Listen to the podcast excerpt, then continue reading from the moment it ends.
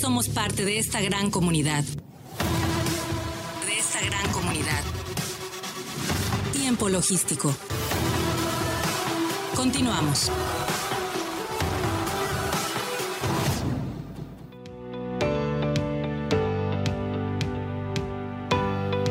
Bien, estamos aquí de regreso. Muchísimas gracias a todos los que nos están escuchando en este momento aquí en la ciudad y puerto de Manzanillo y los que nos escuchan alrededor del mundo a través del internet.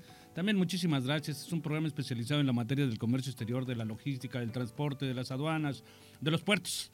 El primer programa en este país en hablar de toda esta materia. 17 años al aire y evidentemente gracias a los colaboradores que siempre le dan vida, le dan color, le dan ese conocimiento y expertise que tienen.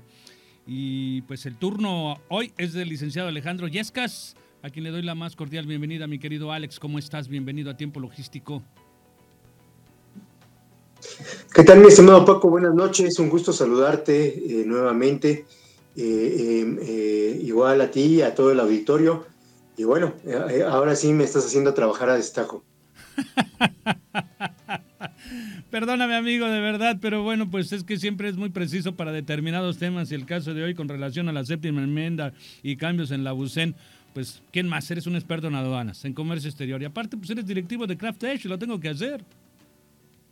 ¿Cómo ves? Así es, así es, mi estimado. Y bueno, pues empezamos a, aprovechar el tiempo que nos queda para que nos platiques de este tema, porque la verdad pues está más que interesante eh, eh, todo este asunto eh, y bueno, nos queda poco tiempo para que pueda ser lo más explícito posible, mi querido amigo. Adelante. Claro que sí, amigo. Fíjate que el maestro Lagos Ramón comentaba hace rato todo el entorno ¿no? de, de los cambios que se están vislumbrando, que se generan por el decreto del 7 de junio del 2022. Y bueno, algunas cuestiones políticas, pero, pero, pero en ese sentido, eh, eh, eh, el decreto del 7 de junio, que, que, se publicó en el Diario Oficial de la Federación, emitía la ley de impuestos generales de importación y exportación, la nueva TIGIE, para efectos de la clasificación arancelaria de las mercancías de importación y exportación, eh, los impuestos en un momento dado que tienen que cubrir por concepto de ad valorem. Y dentro de, toda esta, dentro de toda esta publicación venían algunos transitorios que determinaban plazos y fechas para poder ir eh, haciendo una implementación eh, programada y que tuviera el, el, impacto negativo menor posible, ¿no? De tal forma que, pues, como dicen, ¿no? No hay, no hay plazo que no se venza ni fecha que no se cumpla y eh, estamos en el umbral de los 180 eh, días que se señalaban en uno de estos transitorios para la implementación de lo que es la TIGE, ¿no? Y que finalmente uno de los puntos importantes, eh, uno de, de, los pilares dentro de todo lo que es nuestro comercio exterior en México, pues tiene que ver con la BUCEN. es cierto todo lo que comenta el maestro Lago Ramón en el sentido de que todavía los sistemas de la NAM tendrán que, verse o, tendrán que actualizarse para efectos de eh, eh, eh, actualizar los nuevos catálogos. De igual forma, cada aplicación de captura de pedimentos, todo lo que son los prevalidadores, tendrán que sumarse a este esfuerzo de actualización de la séptima enmienda. Pero lo que nos tiene el día de hoy es la publicación que realizó la Secretaría de Economía el día de ayer en relación con eh, la forma como ellos están vislumbrando la actualización de los catálogos dentro de la BUCEN, dentro de la ventanilla única del comercio exterior mexicano. Eh, obviamente eh, tendremos que esperar que todos, quisiéramos suponer que todo está de forma coordinada y que eso no implicará que pueda haber un retraso por alguna falta en la actualización de sistemas, ya sean del SAT, porque todavía hay mucha eh, eh, eh, mucha interrelación entre lo que es el Servicio de Administración Tributaria y la Agencia Nacional de Aduanas de México, y que invariablemente tendrán que estar todas estas entidades, incluyendo la Secretaría de Economía y otras más, que son las que otorgan los permisos que se tramitan en Busen, para efectos de que todo esto pueda echarse a andar. finalmente, como, como se comentó hace un momento, se tiene una fecha prevista que habla del 4 de marzo y que, eh, 4, 4, de diciembre, perdón, en la cual la Secretaría de Economía pretende ya estar trabajando con las nuevas fracciones arancelarias. Y para eso dio un calendario en cuanto a los trámites que se están realizando en Bucen y que es necesario que tanto los agentes aduanales, pero también los importadores y exportadores tomen providencias en este asunto, ¿no? Porque pudiera, eh, si van a querer realizar su trámite justo en los días en los cuales la ventanilla única va a estar cerrada para el trámite en específico que van a querer realizar, su operación podría verse eh, eh, afectada, ya sea por costos de almacenaje, por no salir dentro de los días libres que tienen en los recintos fiscalizados, y que esto pudiera implicar también algún, alguna demora en los tiempos de entrega, obviamente, eh, eh, eh, y ojalá no sea el caso, con penalizaciones hacia el destino final. Entonces, de ahí la importancia de poder platicar de este tema, porque muchos de los, de, los trámites que se realizan en, en tienen que ver con permisos, que más allá de los tiempos que están estipulados para cada uno de estos trámites, ahora habrá que considerar los días en los cuales la ventanilla única de comercio exterior mexicano va a estar cerrada. Eh, uno, de, los temas, uno de los puntos importantes que se vieron publicados en este documento de la Secretaría de Economía son los permisos de importación y exportación.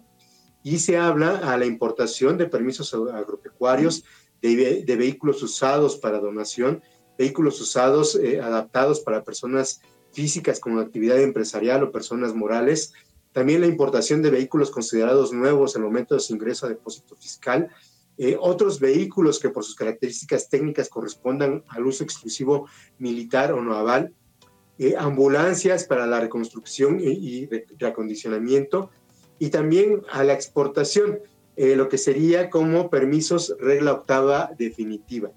En cuanto a estos trámites, eh, básicamente los, eh, eh, el, comunicado de la Secretaría de Economía nos dice que la ventanilla o el último día de la fracción arancelaria sería el 11 de noviembre y el primer día de la séptima enmienda sería el 14 de noviembre.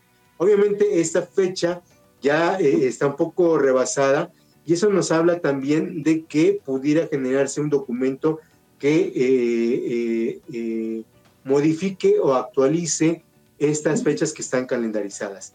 El permiso de importación, confección textil y calzado eh, nos indican que el último día de la fracción arancelaria de la sexta enmienda sería el 28 de noviembre y que el primer día de la séptima enmienda sería el primero de diciembre. Ah, de la misma forma, ah, también tenemos permisos para los vehículos desmantelados, el cual el último día de la fracción arancelaria para la sexta enmienda sería el 2 de diciembre y el primer día sería el 4 de diciembre. Como ves, eh, aquí pudiéramos esperar que en un momento dado se genere eh, eh, un nuevo alcance para efectos de las fechas que ya pasaron y que tendría que manejarse tal vez de forma paralela a las que se hablan en la siguiente semana y la primera semana de diciembre. Claro, también sería interesante. de los permisos. Sí, adelante, no, adelante. Yo, yo te estaba interrumpiendo, pero sé para dónde vas. Sigue, por favor. Ok.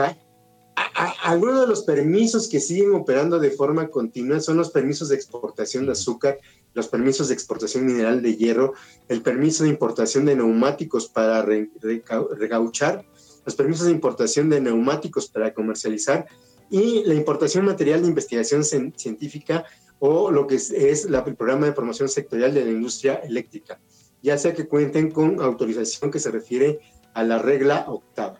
Entonces, aquí también hay algunos eh, trámites que tienen que considerarse que pudieran verse afectados dentro de esta calendarización de actualización dentro de lo que es la ventanilla única del comercio exterior mexicano. Eh, eh, las fechas que se tienen establecidas son las siguientes, el 29 de noviembre y el 1 de diciembre que van aparejados con lo que son los avisos automáticos de productos siderúrgicos. Ah, también están el tema de los, eh, eh, eh, aviso automático de importación de máquinas de funcionamiento eléctrico que continuarán funcionando de manera continua. Estos permisos básicamente estarán vigentes el 29 hasta el 29 de noviembre y su último día será el 4 de diciembre, o perdón, su primer día conforme a la séptima enmienda será el 4 de diciembre. Ah, eh, igual eh, se manejan para algunos casos específicos el 2 de diciembre y el 4 de diciembre.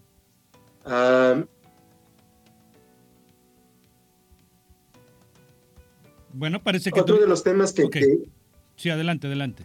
Sí. Otro de los temas que siguen operando de manera continua es el registro de empresa comercial e industria fronteriza, así como el registro como empresa en la región de Chetumal, Quintana Roo. Estos eh, continuarán operando y también la autorización para programas eh, eh, de programas nuevos CIMEX en todas sus modalidades y la ampliación de programa, productos sensibles y ampliación subsecuente de productos sería en, en lo que sería la siguiente semana o en nueva fecha que anuncie la Secretaría de Economía. Eh, lo mismo, eh, podrían tener algún tipo de calendarización, la autorización de nuevos programas PROSEC, eh, ya que se consideraba que el día 11 de noviembre pudiera ser el último día de las fracciones arancelarias con la sexta enmienda y el primer día de la séptima enmienda serían el 14 de noviembre.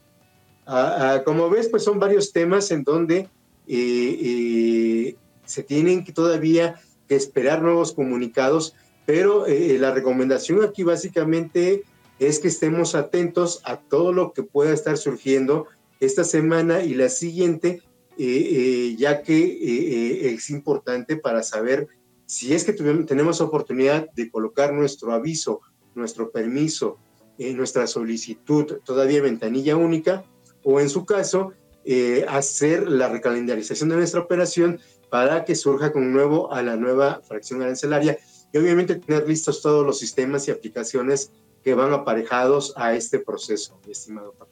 Pues qué interesante, de verdad, siempre actualizándonos en toda esta materia. Te agradezco y eso de que, bueno, pues estás trabajando a destajo. Ahora te voy a contactar la siguiente semana, hermano. ¿eh? Para que puedas seguir colaborando. Te mando un abrazo enorme, un agradecimiento de la misma manera, de verdad, siempre muy preciso con todas tus participaciones. Evidentemente ilustras a mucha gente que nos está escuchando en este momento eh, con toda esta información, de verdad certera, oportuna. Y bueno, pues eh, eh, agradecido contigo. Te mando un abrazo grande, mi querido amigo. Estamos en contacto para la próxima. Muchas gracias, mi estimado Paco, por la oportunidad de estar en contacto con todo el auditorio Estamos a tus órdenes. Un saludo y que tengan todos buena noche. Muchísimas gracias. Bueno, pues ese él fue el licenciado Alejandro Yexas, experto en aduanas y comercio exterior y directivo de Craftesh. Si usted tiene interés en contactarlo, pues mándeme un mensaje, yo con gusto lo contacto con él. Mi teléfono es el 314-135-1795. 314-135-1795 para cualquier asunto relacionado a este programa. Si usted quiere participar, con mucho gusto. Si usted se quiere anunciar en este programa y llegar a miles de gentes que están metidas en materia de comercio exterior, con mucho gusto los contacto si nos manda un mensaje para que podamos platicar al respecto de este programa. Todo lo que tenga que ver con él, soy su responsable. Soy Paco Tobar, 314-135-1795. Estoy a sus órdenes. Y bueno, en nombre del maestro Omar Arechiga de Alba, que hoy eh, nuevamente eh, las imperiosas necesidades de las labores eh, lo llamaron. Le mandamos un cordial saludo y un respeto, esperando que el próximo martes esté por aquí con nosotros. Y vaya, bueno, pues agradecido con todos ustedes, con los patrocinadores. Vamos a terminar el programa del día de hoy y nos despedimos. Hasta la próxima. En tiempo logístico agradecemos a nuestros patrocinadores y colaboradores, así como a todos los que depositan su confianza en nosotros y a ustedes por estar siempre atentos a la información y acontecimientos de comercio exterior en este programa. Todos somos parte de esta gran comunidad. Todos somos la voz del comercio exterior. Tiempo logístico.